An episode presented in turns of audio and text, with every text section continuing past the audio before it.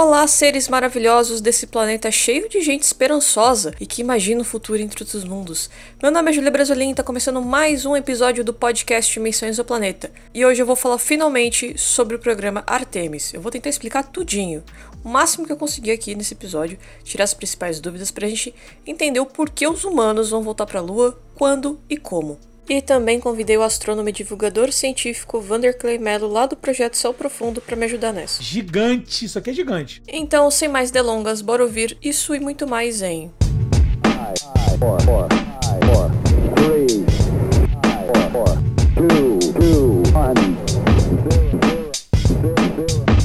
Mas antes da gente começar, eu quero agradecer aos apoiadores espaciais da Missões do Planeta. Então, muito obrigado a Moura, Marcos Oliveira, João Nizer, Natália Palivanas, Masashi Noé, Ederson Peca, Guilherme Bautista, Vinícius Telécio, Tânia Dominici, Patrick Luan e Mariela Patti. Um beijo para vocês. Lá no nosso episódio, O Lado Oculto da Lua, eu comentei sobre como a ficção científica foi referência para a origem da astronáutica, já que a obra intitulada Da Terra à Lua de 1888, do autor francês Júlio Verne, foi uma das principais obras de ficção científica e inspirou novas ideias de soluções técnico-científicas para levar o ser humano para o espaço. Como eu sempre gosto de citar a explicação do historiador e podcaster Felipe Figueiredo no Nerdologia de História sobre a Corrida Espacial, o livro da Terra-Lua de Verne inspirou o russo com. Ai, vamos lá, vou tentar falar.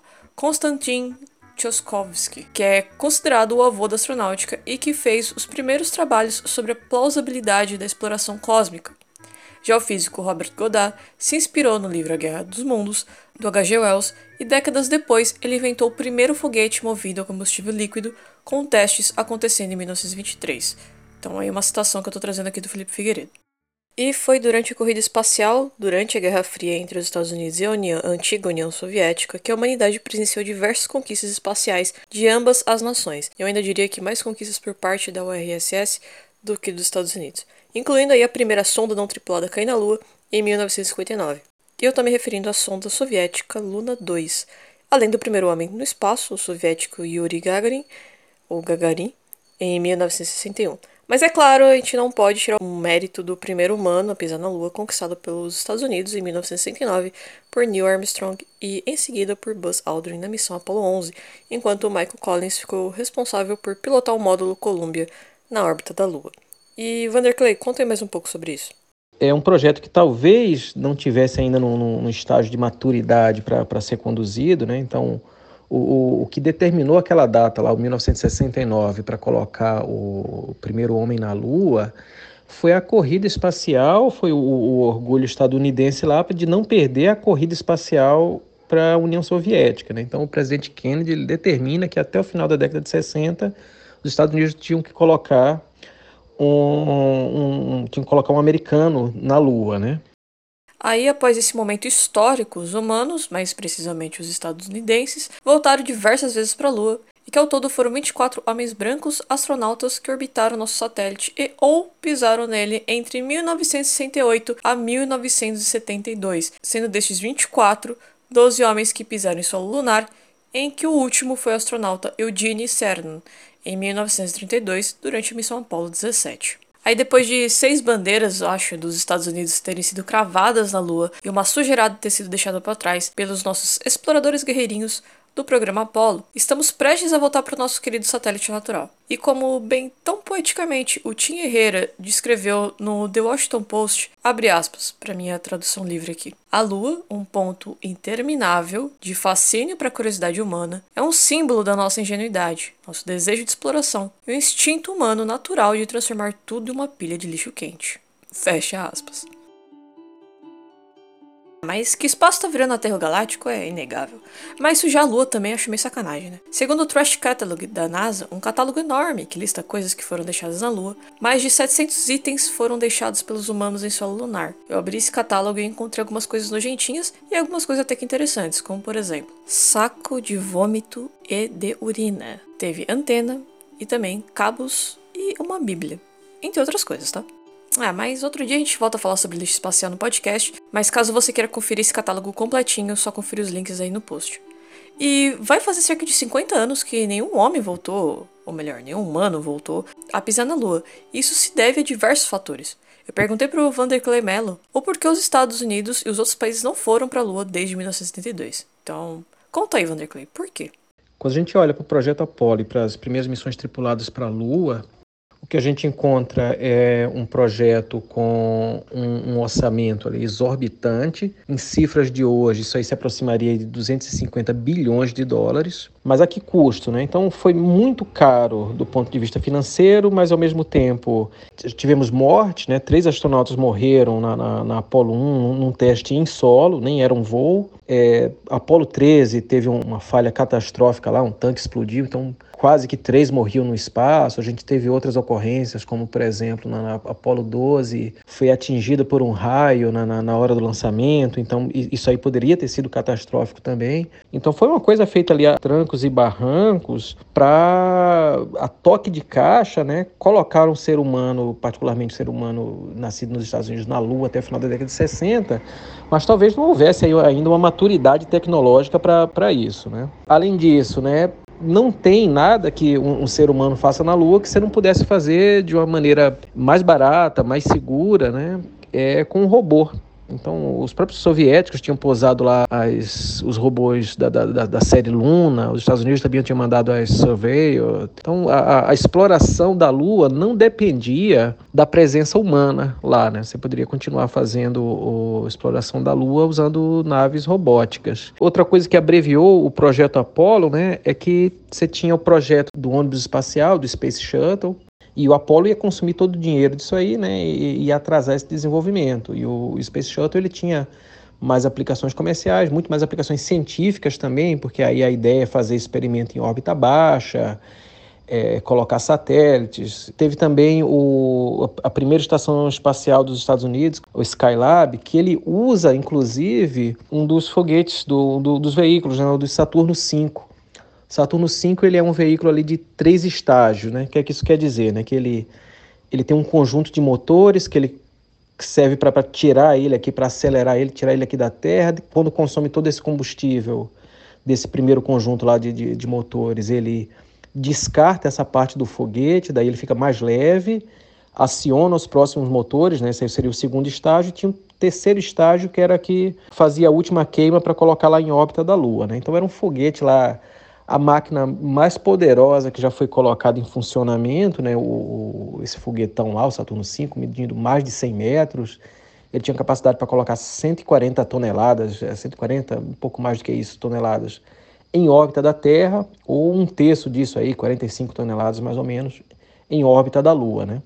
Então esse foguete ele foi convertido depois do, do da última Apollo, né, da, da Apollo 17, converteram o último estágio desse foguete num laboratório para colocar em órbita da Terra, que aí era o, o Skylab. Né? Então, o primeiro e o segundo estágio acelerava isso, e o terceiro estágio era esse laboratório, que seria uma primeira estação eh, espacial uh, dos Estados Unidos. Né? Então, abreviar o projeto Apollo, para ele que era previsto até Apollo 20, né? Parar na 17, liberou dinheiro e ainda liberou foguetes aí para colocar o, o Skylab em órbita. Né? Então, do ponto de vista financeiro, do ponto de vista de segurança e do ponto de vista de ciência, né, fazia muito mais sentido você continuar investindo em, em órbita baixa, né, a, em projetos aqui que para colocar a estação espacial e, e para o ônibus espacial aqui em órbita da Terra, para fazer pesquisa e desenvolvimento aqui, né, e, e manter na Lua o, o, a exploração robótica, né. Agora, hoje o, o, o, panorama é outro, né? Por que, que é interessante voltar para a Lua hoje, né? Agora a ideia é usar isso aí como um entreposto para futuras missões para Marte. Então, para não mandar isso aí diretamente para lá, a gente usa a Lua como um, um ponto intermediário, né? Então, não é aquele mesmo cenário da década de 70 que não fazia sentido nenhum você continuar mandando seres humanos para Marte quando você já tinha provado que tinha que provar, né? Você já mostrou que era viável, já mostrou que dava para mandar ser humano para lá e já tinha o que era mais importante para os Estados Unidos, ganhou a corrida espacial aí na, na União Soviética. E o porquê a gente vai voltar? Antes da gente entender por que a NASA quer levar humanos de volta para a Lua, eu quero recomendar o episódio Será que o homem realmente já pisou na Lua? do canal AstroTubers, em que a astrônoma e divulgadora científica Carol Garcia explicou muito bem, num vídeo super legal, alguns pontos usados por quem não compreende, ou não conhece, ou nega os registros da missão Apollo 11. De qualquer forma, eu vou deixar esse link do vídeo nas nossas referências e na descrição deste episódio. Agora, chega de falar do programa Apollo e vamos conhecer o programa Artemis. Eu sempre repito referências cinematográficas quando eu quero explicar algo sobre o programa Artemis, e isso é para tentar limitar, de certa forma, a nossa imaginação para compreender até onde a gente vai chegar, né? No caso do programa Artemis, posso considerar comparações, mesmo que ainda superficiais, com os filmes Lunar e Ad Astra. O primeiro eu adoro e o segundo eu acho fraquíssimo, apesar de belíssimo no quesito visual. Mas em Lunar, a gente tem um cara que mora e trabalha na Lua. E em Ad Astra, a Lua é um ponto turístico e quase que uma rodoviária para viajar pelo sistema solar, ou até Marte, se eu não estiver enganada. Já o programa Artemis é bem ambicioso de longo prazo. Bota isso em mente, é de longo prazo. Com a ideia de garantir meios para que astronautas possam estudar e fazer ciência facilmente, diminuindo a trabalheira que dá para ir para a Lua, Artemis então vai contar com a espaçonave Orion, o foguete SLS, um portal, não, tem nada a ver com Rick Mori, um transportador e uma base lunar. Em homenagem a uma das constelações mais famosas do céu, a Orion, é a espaçonave que vai ficar responsável pelo transporte dos astronautas para o espaço durante o programa Artemis. Ela vai ser lançada no topo do mais novo foguete SLS, que é a sigla para Space Launch System, literalmente sistema de lançamento espacial. A Orion comporta no máximo quatro pessoas dentro e o seu design foi pensado para trazer conforto e utilidade para que os astronautas possam trabalhar e focar no necessário durante 21 dias sem grandes sufocos. Além disso, a Orion foi projetada para que seja mais leve, né? Já que quanto mais massa, mais energia necessária para lançar foguete para o espaço, isso, é claro, se torna um problema. Considerado aí o foguete mais poderoso do mundo pela NASA, o SLS foi projetado para ser evolutivo e adaptável. Isso é muito bom, porque é, ajuda a possibilitar as viagens como ir da Lua e já pensando muito além, levando humanos até Marte no futuro não tão distante. Eles estão construindo foguetes que serão partes já novas e outras partes do foguete foram atualizadas em diversos recursos modernos, tornando o SLS um foguete de alto desempenho. No fim, é o que precisa ser, né? E mais adiante, eu vou voltar a falar do SLS ainda nesse episódio, mas eu resolvi chamar nosso amigo Vanderclay para nos explicar o que o SLS tem de diferente dos outros foguetes e a sua real importância para a exploração espacial. Né? O desafio aí é a gente recuperar a tecnologia que a gente tinha lá na, no final dos anos 60 início dos anos 70 e muitas vezes a gente tem que descobrir o fogo e inventar a roda novamente, porque é, boa parte daquela tecnologia lá é obsoleta, não é disponível para a gente usar hoje, né? Então, redes elétricas, controle e tudo mais, tudo isso aí tem que ser é, feito do zero, né? Além disso, né, é, tem outros componentes aí que são reutilizados, né? Tem componentes, uma curiosidade aí é que tem componentes no, no, nos SLS, né, nesses foguetes que vão levar as missões Artemis aí para a Lua, né, que já voaram no, no, nos ônibus espaciais. Então, os motores principais lá são os motores que equipavam os ônibus espaciais, alguns que inclusive já voaram. Os foguetes auxiliares, ali, os motores auxiliares, os boosters, né, que vão ali do lado do, do, do principal. Eles também são componentes dos ônibus espaciais, só que ampliados, né, é, com mais combustível, né, eles ficam mais longos, mais altos. Então, essa integração aí de componentes reutilizados, aí, componentes aproveitados do projeto do ônibus espacial, que voou aí desde o início da década de 80, 90 até o, o iníciozinho aí da década de, de 2010, né? Então esses componentes estão sendo reutilizados, reintegrados aí no, no SLS e além disso aí ampliado aí para usar a tecnologia atual, né? A NASA diz que o SLS é o foguete mais poderoso do mundo, mas isso é marketing ou o SLS realmente é? O SLS ele produz mais empuxo, ele, ele gera mais força aí do que o Saturno V, né? Isso faz dele aí o, o veículo espacial mais poderoso que já voou, né? O veículo mais poderoso que já foi construído, na verdade, né? O, o Starship da SpaceX, né? A, a, ele promete aí que vai gerar mais impulso do que isso, né? Mas aí ele ainda não voou, então o recorde atual aí de, de, de foguete mais poderoso aí que, que já existiu e que já voou, por enquanto é do SLS, né? Ele tá, tá, tá liderando aí essa, essa corrida. Falando na SpaceX, a gente viu que os foguetes da, dessa empresa conseguem pousar, né, na vertical. E como é que funciona o pouso da SLS? O SLS ele não é um veículo reutilizável, ele, ele, ele, é um foguete descartável, né? Apesar de ele usar ali motores que eram dos ônibus espaciais e que já voaram várias vezes, esse vai ser o último voo de cada um daqueles motores lá, né? Então vão ser descartados.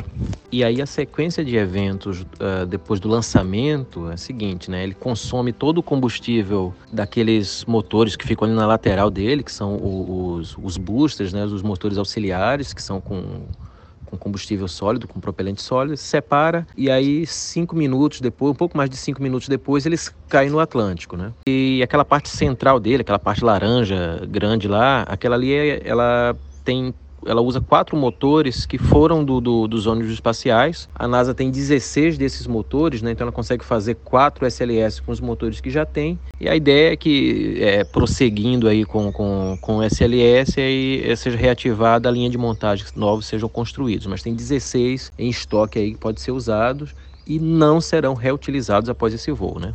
E aí esse estágio central, ele depois de consumir completamente o combustível, né? Isso aí usa é, hidrogênio líquido e, e, e, oxigênio líquido, né? Para fazer a queima. Isso aí depois de 1 hora e 46 minutos de voo, ela cai no, no, no Pacífico, né? Depois de já ter voado bastante aí, na verdade, né? Mas enfim, eles não pousam, né? Depois que da queima, eles são, são descartados. Beleza, agora a gente vai falar sobre o tal do gateway, ou como eu tô traduzindo aqui literalmente para portal. A primeira vez que eu ouvi falar desse portal, eu jurava que seria mais uma estação espacial internacional. Só que a diferença é que ficaria em órbita da Lua e não em órbita da Terra, como hoje acontece com a ISS, né, que é a Estação Espacial Internacional. E eu não estava de toda errada não. O programa Gateway vai ser uma pequena estação espacial que será fundamental para o programa Artemis e além. Nele, os astronautas vão poder viver, trabalhar, estudar, é, estudar heliofísica, fazer experimentos sobre a saúde humana, testes de isolamento, perspectiva sobre astrofísica e física fundamental a partir de uma outra visão que são de certa forma impossíveis da superfície da Terra ou em volta do nosso planeta, entre tantos outros assuntos similares que hoje na ISS também produz. Ahá, você deve estar se perguntando agora, mas por que raios vão fazer uma outra estação no espaço? Para fazer tudo a mesma coisa? Nananina não. A ideia de uma estação orbital na Lua, é, além de facilitar para que os astronautas possam ir até a Lua e voltar, eu já enxergo como quase que uma rodoviária. Calma, não me julga. Pensa só, a pessoa vai sair da Terra, vai ancorar no Gateway, ficar por lá, ir da, é, na Lua, que tá ali mais perto, voltar pro Gateway, estudar o corpo humano longe da Terra por períodos de tempo mais prolongados, visto que, né, tá de mais longe da Terra. E ainda vai servir de mais um ponto do espaço de encontro com uma variedade de naves espaciais de diversas outras nações, sem contar os estudos sobre a Lua que vão facilitar e muito. E deixando meu lado crítico de lado, eu acho isso incrível. Mas não é só sair construindo nada não. Existe todo um planejamento, obviamente, e a NASA concentrou e a NASA concentrou no desenvolvimento dos dois elementos do portal, o PEE, que seria o elemento de energia e propulsão, e o HALO, ou HALO, que é o posto avançado de habitação e logística. Ambos serão lançados juntos em um foguete comercial. No quesito instrumento científico, vai ter o Hermes, que é o acrônimo em inglês para Conjunto de Experimentos de Medição Ambiental e de Radiação Heliofísica. Espero que eu tenha traduzido certo. Hermes ficará responsável por monitorar partículas solares de baixa energia e estudar os ventos solares. Tem também o ERSA, ou Matriz Europeia de Sensores de Radiação, que será liderado pela Agência Espacial Europeia, ou né, a conhecida como ESA, que irá monitorar a radiação em energias mais altas com foco no clima espacial. E para fechar, os primeiros instrumentos científicos importantes para o Gateway tem o IDA, ou matriz de dosímetro interno, que é responsável por estudar os elementos de proteção contra a radiação, além de contribuir para os estudos de modelos de radiação em casos de câncer, problemas cardiovasculares e sistema nervoso. Deixando o portal, os astronautas usarão sistemas de pouso, ou Human Landing System. Estes serão construídos por empresas e serão um meio de transporte final que vai levar astronautas da órbita da Lua até a superfície lunar e depois levar de volta para a órbita. Na mitologia grega, Artemis é a deusa da caça, da vida selvagem e da lua. Também é irmã gêmea do deus olímpico Apolo, nome do programa responsável por levar o primeiro homem a pisar na lua na missão Apollo 11 em 1969. O programa pode ter várias missões, como na Apollo, mas no caso do programa Artemis, o plano são em, ah, né, até onde se sabe, três missões, que como de costume são numeradas com números romanos: Artemis 1, Artemis 2 e Artemis 3. Abre aspas. O primeiro de uma série de missões cada vez mais complexas, Artemis 1 é um teste de voo não tripulado que fornecerá uma base para a exploração humana do espaço profundo e demonstrará nosso compromisso e capacidade de devolver humanos à Lua e ir além. Fecha aspas. Com esse vai ou não vai do lançamento do foguete SLS com a espaçonave Orion, a espera estava para agora em novembro, mais precisamente no dia 14 de novembro. E o lançamento que marcaria de forma concreta o início né, da Artemis 1. Lançamento esse que teve alguns problemas pelo caminho durante o ano. Entre eles, quando teve vazamento no tanque de hidrogênio, eles tiveram que adiar. E quando eles foram finalmente lançar, né, tava para chegar um furacão, aquele furacão Ian, e aí eles tiveram que adiar novamente. Então, Teve tentativa em agosto, teve tentativa em, em, setembro de 2022, e eu nem vou colocar nessa conta com a pandemia que também atrasou os planos Artemis, mas é assim mesmo, gente, é assim que funciona. Mas no dia 16 de novembro, finalmente rolou o lançamento e deu tudo certo. Inclusive, no dia 21 de novembro, quando a Orion completou 5 dias de missão e se aproximava cada vez mais da Lua, foi divulgada uma imagem super bonita da câmera montada na ponta de uma das asas do painel solar da espaçonave, em que é possível a gente ver, da sua ponta, né? A gente vê a ponta e o fundo, ou a Lua ali no fundo. E foi nesse dia que a espaçonave entrou na, na esfera de influência lunar, o que significa que a Lua se tornou a principal força gravitacional atuante na, na Orion e não mais a Terra. Durante essa missão, o sortudo é o Snoopy, um bonequinho do personagem que foi escolhido para, além de tripular a espaçonave, ser um indicador de gravidade zero. Aí ele fica presinho numa cordinha e flutuando dentro da Orion. Inclusive tem foto desse momento também. Eu atrasei a edição desse episódio, desculpa aí, mas foi para saber mais sobre o status da Orion e para trazer aqui para vocês é, mas tem que tem como acompanhar todos esses status através do perfil oficial da, da Orion, né, que é @nasa Orion. E o perfil do Céu Profundo também, que eles sempre estão colocando informações, explicações sobre é, a missão Artemis 1. E dá para vocês acessarem www.nasa.gov/specials trackartemis, que é onde vocês conseguem traquear, né? Saber onde a, a, a Orion tá. E é bem legal e dá pra ver o simulador, ponto de vista e tudo mais. Vamos considerar que por enquanto as missões confirmadas vão ser Artemis 1, 2 e 3, mas não descartando no futuro a possibilidade de mais missões, como as que já estão no radar, que são as missões 4 e 5. Eu fui procurar por nasa.gov/artemis traço 2 e deu página não encontrada. Eu achava que já teriam algum press kit, alguma coisinha um pouco mais atualizada para mostrar, mas ainda tem bastante publicação ainda referente a 2020. Eu acredito que muita coisa ainda está sendo definida. É, o que a gente sabe é o plano de voo da Orion, né, é, para Artemis 2, bem como objetivo dessa missão. E quanto aos astronautas que irão na Artemis 2, até o momento dessa gravação não tem nada oficial. De qualquer modo, os planos parecem continuar os mesmos. A Artemis 2 é, vai ser tripulado com astronautas a bordo da Orion para viajar em volta da Lua e confirmarem que todos os sistemas da espaçonave estão operando conforme projetado para operar com uma tripulação a bordo, inclusive o comando manual, né, teste de, e avaliação de operações de condução, tanto de partida quanto de retorno para a Terra e teste práticas relacionadas a procedimentos de emergência e até para testar o abrigo contra a radiação. Eu tô numa baita ansiedade para ver os registros que a tripulação vai fazer do ponto de vista deles do outro lado da Lua a bordo da Orion. É, onde a galera vai poder ver a Terra e a Lua, né? Com mais a Lua mais próxima em primeiro plano e a Terra lá longe. Vai ser bem bonito. É, e essas imagens fornecidas pela câmera Orion, não que sejam menos bonitas, mas é que eu fico imaginando que ali, tendo um ponto de vista humano, acho que tem um outro olhar, né? E quem vai nessa missão tripulada? A gente já tem nomes? Não sei. Olha, existir nomes até tem, né? Não é uma confirmação 100% real oficial de quem vai estar na missão Artemis 2, mas a gente já tem aí uma galera que já é candidata né, para o pro programa Artemis. Eu vou citar alguns nomes bastante conhecidos, como as astronautas Annie McLean, a Jessica Meir, ou Meyer, é, Jessica Watkins e a Christina Koch. Cocker, acho que estranho. Essas astronautas, cada uma possui interesses, é, interessantes feitos, né? E já estão nessa lista de candidato da NASA aí faz um tempinho pro programa Artemis. E eu recomendo o nosso episódio aqui do podcast, lá no quadro Dobra Espacial, chamado Quem são as mulheres astronautas, que eu cito uma lista enorme e um pouquinho sobre algumas delas, além de entrevistar a engenheira espacial Ana Paula Castro. A previsão para o início da missão Artemis 2, por enquanto, está prevista para 2024 e a data pode mudar por motivos de forças maiores. Aí, finalmente, chegando à grande missão que vai colocar os humanos de volta à Lua, temos ao todo 18 candidatos estadunidenses para o feito. Quem são os escolhidos para Artemis 3? ainda não se sabe, mas contudo e entretanto, essa missão vai ser fenomenal. E é legal a gente comentar um pouco sobre essa tão aguardada missão do Artemis 3, porque vai ser bem recorrente nos próximos anos aí, a gente vê bastante matérias falando sobre transformar a Lua num lugar comercial, tá?